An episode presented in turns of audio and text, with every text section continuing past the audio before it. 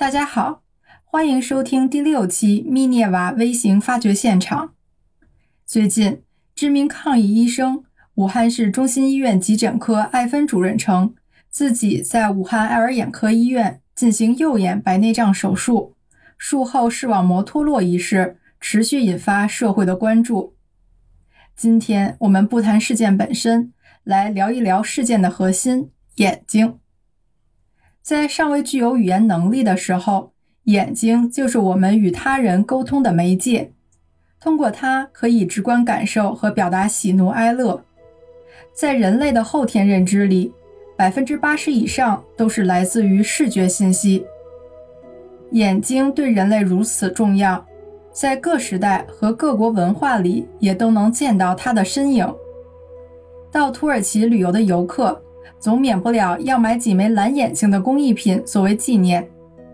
蓝眼睛在当地被称为纳扎尔，意思是恶魔之眼，是在一块圆形的深蓝色玻璃当中嵌套一块较小的天蓝色玻璃珠，天蓝色的玻璃珠中央再镶嵌一块代表黑眼球的黑色小玻璃珠。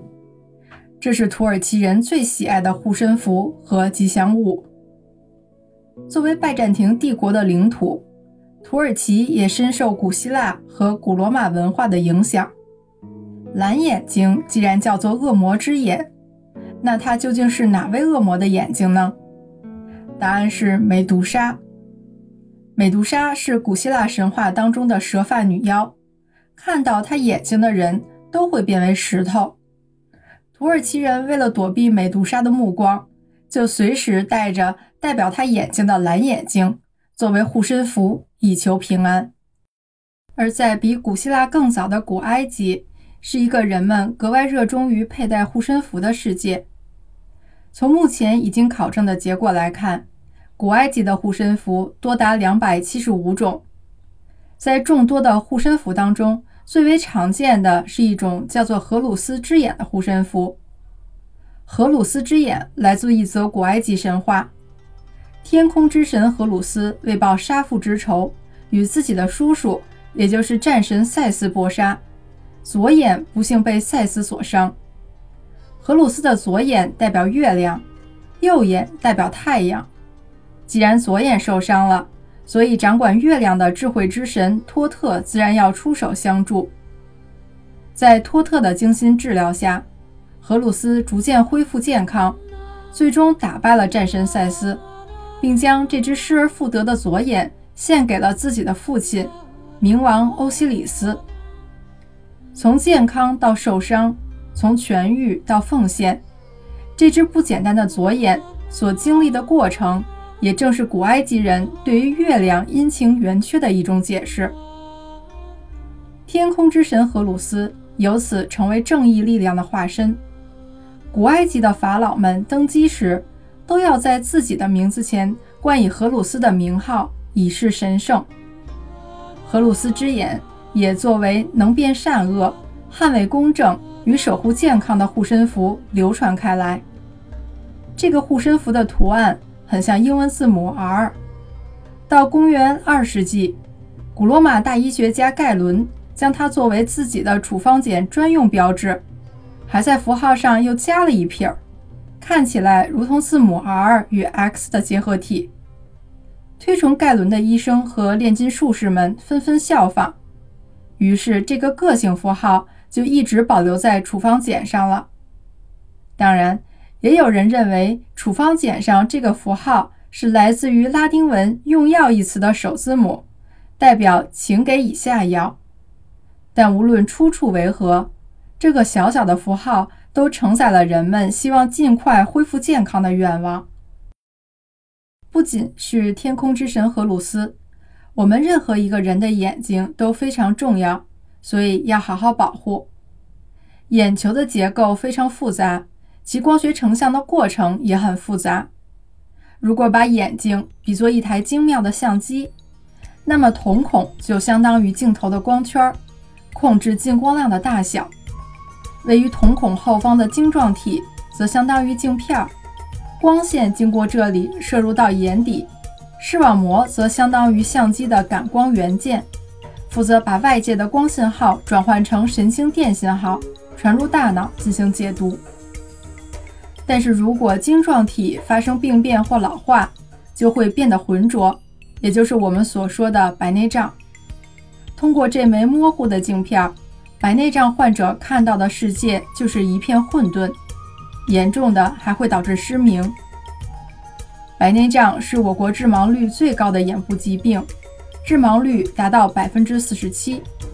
根据统计调查，在我国六十至八十九岁人群，白内障发病率约为百分之八十。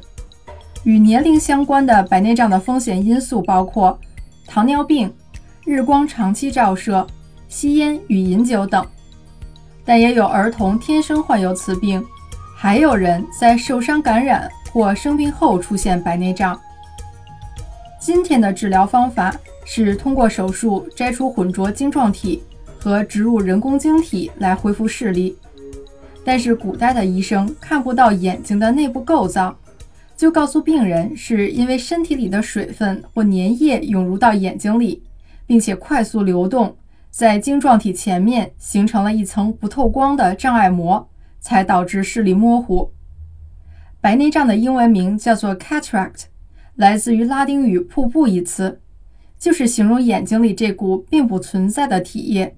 古印度的医学典籍《妙文本集》里就记录了当时的一种治疗方法。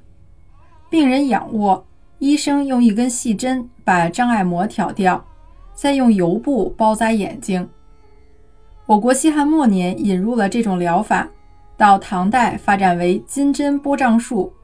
在唐代天宝十年，也就是公元七百五十二年刊行的《外台秘要》中，便可找到相关的记载。在这本书里。唐代医生将白内障归结为眼睛里长出了一颗青白色的小珠子，挡住了视线，所以要用金针拨开，患者才能够豁然如开云而见白日。东方医学如此，西方的古希腊和古罗马外科医生也采取类似的做法，让患有白内障的病人挺直坐好，先通过按摩或哈气使眼睛温热。然后再用手指揉搓，直到他们认为看到了病人瞳孔里的那层所谓的障碍膜。接着，他们让助手扶住病人的脑袋，病人则要目不转睛地盯着自己的鼻尖儿。医生用一根针刺从角膜的外侧边伸进瞳孔，刺破障碍膜，让水或粘液流出来，然后再在创口上敷上油棉花，敷七天后即可恢复。以现代的医学理论来解释，金针拨障术的原理是以针将晶状体周围的悬韧带割断，使得混浊的晶状体落入它后方的玻璃体腔内。有些病患能短暂的重现光明，但非常容易出现术后感染。中世纪有一则白内障手术的广告是这么写的：“只要六个，最多十二个铜子儿。”你的眼睛就能重见光明。说它是虚假广告呢，但金针拨障术确实可以让患者看见所谓一丝的光明。说它不是虚假广告呢，可即便手术侥幸成功，患者也会产生高达一千五百度的远视，生活和起居都成问题。一七零零年，巴黎外科医生皮埃尔·布里梭。终于在解剖一个患有白内障士兵的尸体时，发现白内障是晶状体混浊引发的，并非是所谓的障碍膜导致的病症。但他的这个发现遭到了当时医学院校的抵制，数以百计的专科医生和江湖游医依旧在实施金针拨障术。根据当时的史实记录，这些医生所用的工具。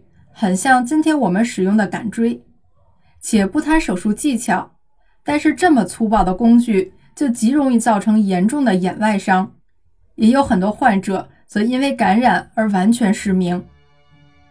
在这些无数可怜的患者当中，最有名的是一对作曲家，大名鼎鼎的巴赫和韩德尔，前者被尊称为西方音乐之父，后者。则写下了《哈利路亚》等众多巴洛克时期的音乐经典之作，而且他们都是德国人，都出生于1685年。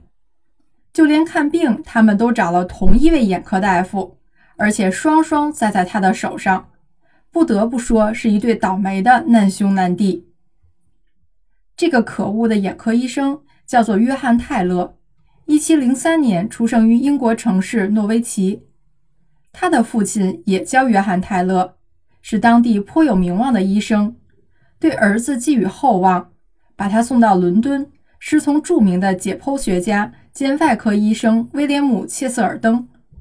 但不幸的是，约翰·泰勒不但学艺不精，而且还没有医德，自吹自擂的本领似乎比医术更为高明。他行走江湖，常常自诩为勋爵骑士。或是皇家验光师，称自己是英王乔治二世以及众多贵族的御用眼科大夫。据说他在欧洲各国游历行医的时候，乘坐的轿辇上画满了眼睛，还经常展示自己使用的高端器械，吸引大众的目光。再配合他那滔滔不绝的生动演说，把听众哄骗得晕头转向。不少皇族贵胄和社会名流信以为真，纷纷登门求医。约翰·泰勒一手拿钱，一手安排手术。每次做好白内障手术之后，都会叮嘱患者，手术后的七天十分关键，眼睛上的绷带万万不可拆下，只管安心静养。第八天拆下绷带，就是见证奇迹的时刻。当然。这七天是他留给自己的逃跑时间，前往下一站继续如法炮制。一七五零年，六十五岁的巴赫因为常年写乐谱、读乐谱，视力严重减退，几近失明。听闻约翰·泰勒的疗法神奇，便派学生到维也纳请他来做手术。约翰·泰勒诊断巴赫是罹患白内障。采用金针波障术为他进行两次手术，当时还没有麻醉剂。巴赫在手术过程当中所承受的痛苦，令当场的学生都心疼得泪流满面。但为了早日重见光明，巴赫硬是咬牙坚持了下来。然而，这两场几乎花去他毕生积蓄的手术，非但没有效果，反而导致巴赫完全失明。更糟糕的是，约翰·泰勒开具的处方药药性太过猛烈，年迈的巴赫承受不住，就在两个月后突发脑溢血离开了人世。当时的报纸刊登巴赫死讯的时候，就写了这么一句话：“不成功的手术导致的结果令人心碎。”而此刻，已经安全抵达下一站的约翰·泰勒将魔掌伸向了另一位病人。这就是韩德尔。不同于巴赫，韩德尔于1712年移民英国，为英王乔治二世谱写加冕典礼曲，深受英国上下的尊重。那时候的信息扩散不像现在互联网时代这么快速准确，韩德尔可能还不知道巴赫已经去世的消息，这给了约翰·泰勒可乘之机。1715年。韩德尔听从了约翰·泰勒的建议，也接受了金针波障术。本来韩德尔只有一只眼睛患有白内障，没想到经过手术之后，双目完全失明。在陷入黑暗的日子里，韩德尔遭受了巨大的精神压力，只能摸索着纸笔来完成音乐创作，而音乐也成了韩德尔在绝望之时的唯一慰藉。据说他在听到轻歌剧《弥赛亚》中的《哈利路亚》一曲时，曾经激动地大喊：“我看见天堂了。”然而几年之后，韩德尔在《弥赛亚》的演出中昏倒，一周后便撒手人寰。或许这也是他遭受长达八年失明折磨之后最好的解脱了。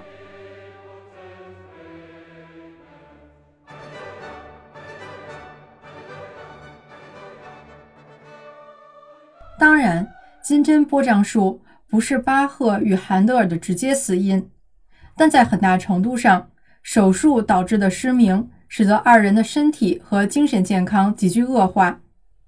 而除了这两位知名的作曲家，约翰·泰勒这一生究竟还害过多少病人，就连他自己也说不清楚。只是偶尔良心发现时说，在结束学业前往瑞士实习的这段时间里，曾经有数以百计的病患被我弄瞎了。编纂过英语大词典的英国诗人塞缪尔·约翰逊，则鄙夷地用“有多少无耻，就有多少无知”来评价约翰·泰勒的从医生涯。而无不讽刺的是，约翰·泰勒在晚年也遭受了失明之苦，寸步难行。不但如此，他还一直遭到舆论的抨击和挖苦，也算是无良行医的一种惩罚。英国讽刺诗人查尔斯·丘吉尔就特意为他写了墓志铭，叫做“准备妥当，不必怀疑，针刺双目，术后失明”。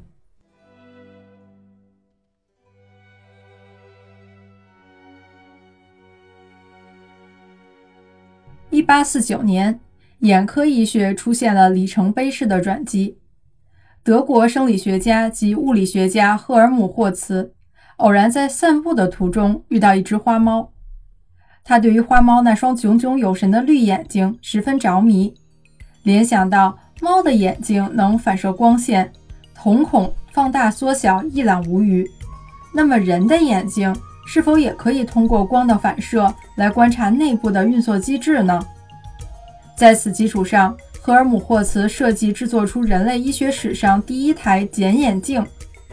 简眼镜利用凹面镜的反射和聚焦，将光照射到病人的眼睛上，医生可以近距离观察并检查病人的眼底，这使得眼科医学技术获得了长足的进步。赫尔姆霍茨后来回忆发明的经过时，谦虚地说道：“运气比实干更重要。